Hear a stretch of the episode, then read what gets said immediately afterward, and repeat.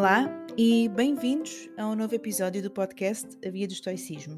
Eu hoje trago-vos uma sugestão de um livro e eu sei que no início eu disse que estava a ter imensa dificuldade em encontrar materiais em português, ou pelo menos bons materiais em português, português de Portugal, em relação ao estoicismo e, sinceramente, acho que encontrei uma excelente opção, principalmente para quem está a começar no estoicismo.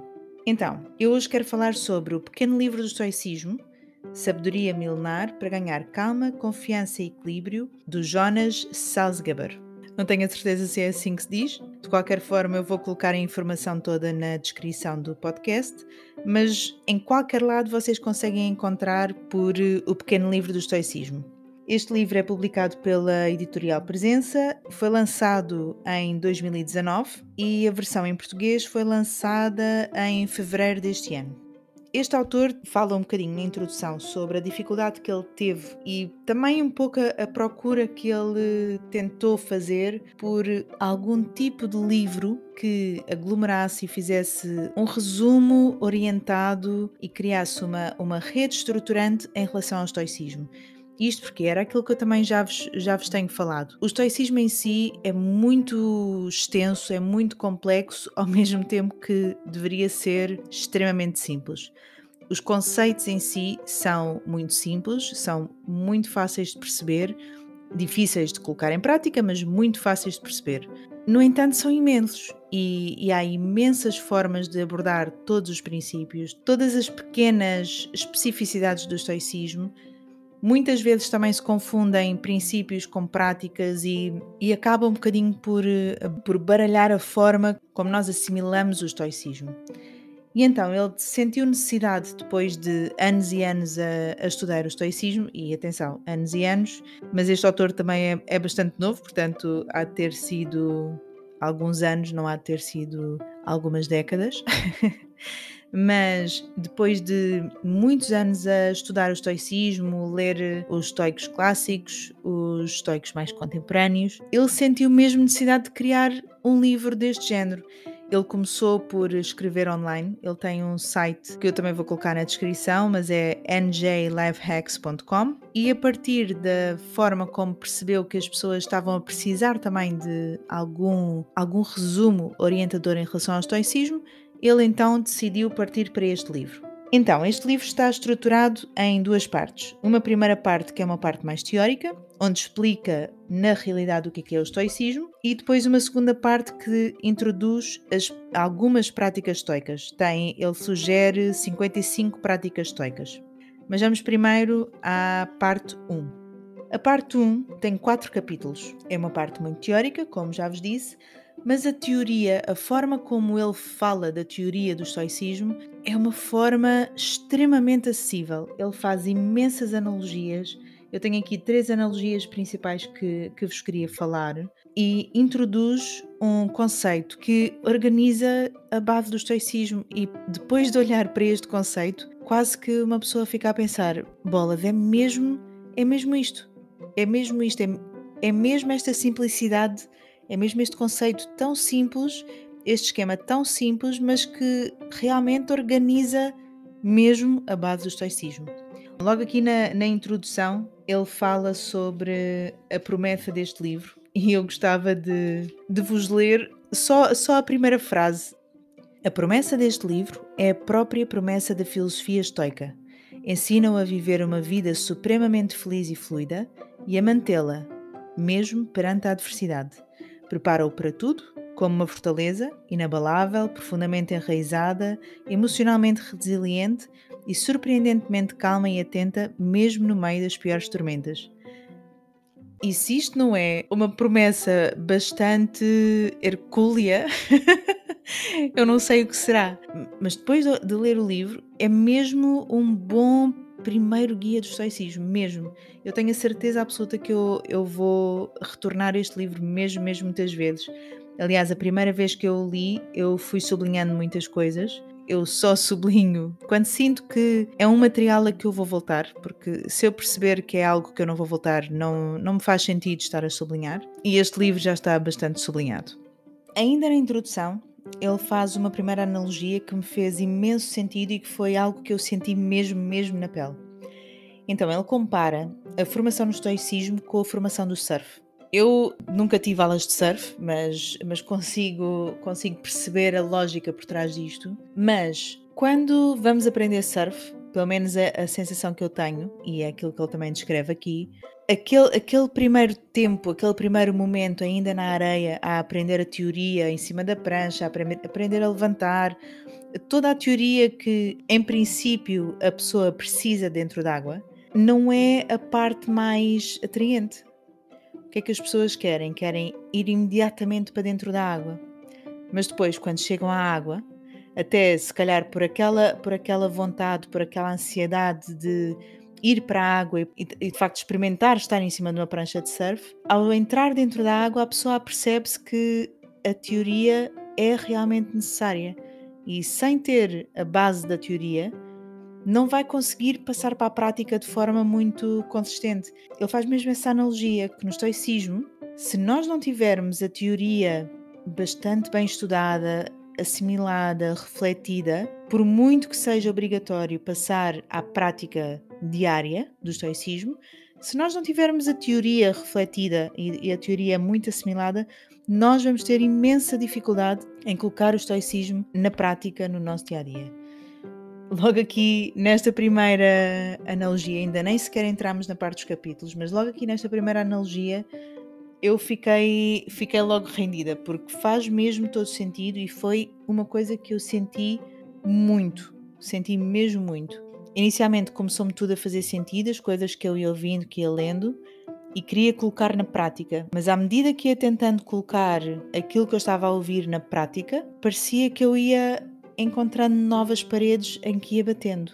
Porquê? Porque me faltava, lá está, a teoria por trás, faltava-me o trabalho todo de reflexão, faltava-me toda essa parte teórica para trás que não estava, não estava ainda feita.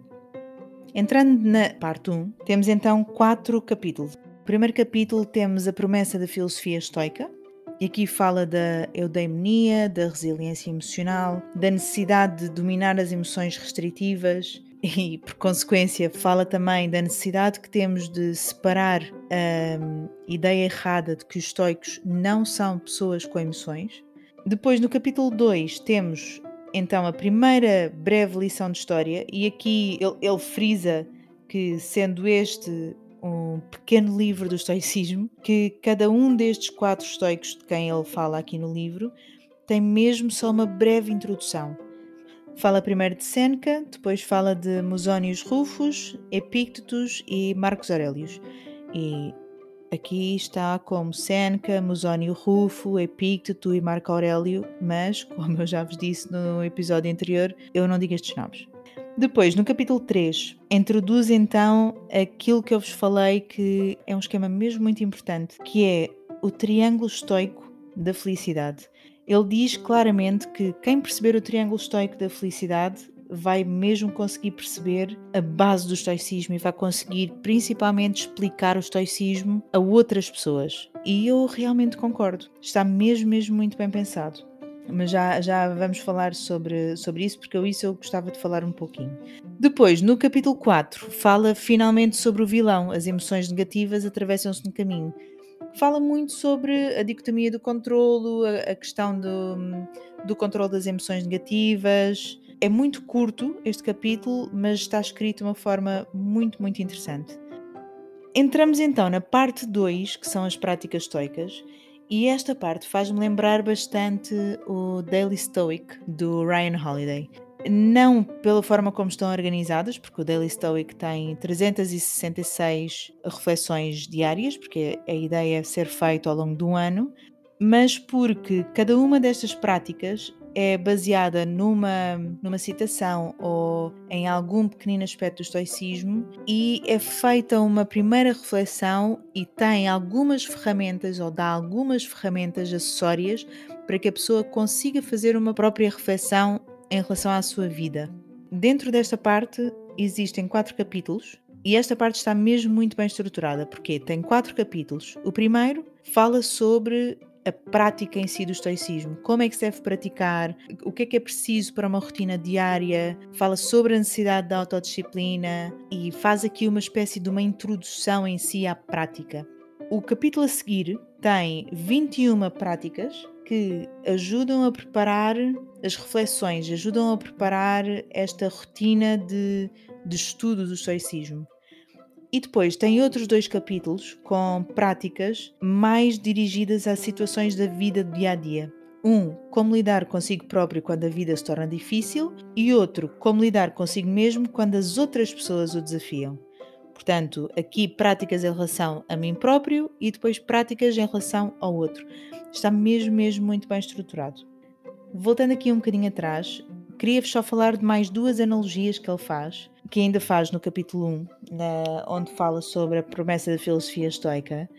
Uma, a analogia do estoicismo às raízes de uma árvore, e a outra, a analogia do pugilista. Na analogia das raízes da árvore, queria-vos ler aqui a frase que ele utiliza. Assim, como as árvores têm de reforçar as suas raízes para não caírem como a pequena brisa, também nós temos de reforçar a nossa posição se não queremos perder o equilíbrio por uma qualquer trivialidade. Isto é a base do estoicismo. A ideia do estoicismo, a lógica por trás do estoicismo é reforçar-nos, é fazer com que nos tornemos mais fortes, mais resilientes e que consigamos lidar com a vida de uma forma mais equilibrada, mais eficiente e conseguirmos chegar a um, a um eu superior, a um, a, um, a um estado superior de vivência. Na analogia do pugilista, vou-vos ler aqui também uma parte em que ele fala sobre isso.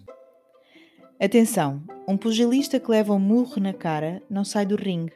Foi para isso que se preparou, é a sua disciplina. E o mesmo é verdade para os filósofos. Só porque a vida nos dá uma bufetada, um pontapé, nos cospe ou troça de nós, não significa que devamos desistir. Significa que devemos voltar a levantar-nos e continuar a melhorar. A vida é assim. É como se fosse o nosso ringue de boxe. Os chocos e os pontapés são aquilo para que nos preparamos. É a nossa disciplina. Aquilo que eu sinto a ler este livro, muito sinceramente, é que, tal como com muita frequência já vemos muitas citações do Ryan Holiday, por exemplo, eu tenho para mim que este, que este Jonas Salzgeber será muito importante para o estoicismo atual. Porque a forma como, como ele fala, a forma como ele introduz aqui os conceitos e explica a importância dos conceitos é mesmo muito acessível. E na realidade eu acho que é aquilo que o estoicismo neste momento precisa: é tornar aquilo que é algo clássico e completamente verdadeiro ainda nos dias de hoje em algo que é mais acessível para quem possa não ter aquela disciplina inicial de ir à procura de algo para desenvolvimento pessoal. Este livro, eu acho que cumpre completamente com esse objetivo. Mas pensemos então aquilo que ele introduz aqui como novo, e, e ele próprio diz que é a visualização dele dos ensinamentos fundamentais, que é o triângulo estoico da felicidade. Ele tem aqui como esquema e depois tem a descrição toda e essa parte eu não vou entrar, vou só, vou só explicar aquilo que está no, no esquema. Explicar? Não, vou, vou ler aquilo que está no esquema porque eu acho mesmo que, que é boa ideia, se estão interessados no estoicismo, de conseguirem, conseguirem comprar este livro e ler este livro, utilizar este livro como, como estudo também do estoicismo. Então, isto é um triângulo que no centro tem a uh, eudaimonia, não é? O objetivo final da vida que, que os estoicos defendem, que é basicamente viver uma vida, a tal vida supremamente feliz e fluida. E nos vértices tem assumir a responsabilidade, focar-se naquilo que controla e viver com arete. Eu acho que ainda não falei sobre arete aqui no, no podcast, portanto, se calhar é importante explicar um pouco. De, forma muito resumida, o viver com arete é, é viver de acordo com aquilo que é o nosso, o, o nosso ser superior, o nosso eu superior. Ou seja, nós temos de, de, pensar em nós e pensar como é que seria o nosso eu ideal e fazer tudo de forma a conseguirmos atingir esse eu ideal. E o Viver com Arete é a tentativa constante de chegarmos a esse eu ideal. Mas este triângulo estoico está mesmo muito bem explicado. Ele, depois, ao longo de 10 ou 15 páginas, acho que 15 páginas. Ele explica um pouco melhor cada um destes, destes vértices e a forma como eles se, se conjugam, mas eu penso que, que este esquema e a forma como, como ele explica isto ajuda mesmo a perceber a base do estoicismo. Assim, de forma muito resumida, e mesmo assim já não é tão, tão resumida quanto isso, já, já ficou claríssimo que eu recomendo mesmo comprarem este livro, recomendo mesmo, porque é um livro muito acessível. Eu acho que isto é uma boa, é mesmo uma boa introdução àquilo que é necessário para o estudo do estoicismo. Não é completo, ele próprio assume que não é completo e também não é o objetivo deste livro. A ideia deste livro é mesmo ser um resumo e uma introdução e a criação de uma rede inicial, mas ele é muito claro que isto será a base de um trabalho que vai ser desenvolvido ou deverá ser desenvolvido ao longo da vida toda. Portanto, isto é a base. Agora, que eu recomendo, recomendo claramente. E por hoje é tudo. Até ao próximo episódio até já!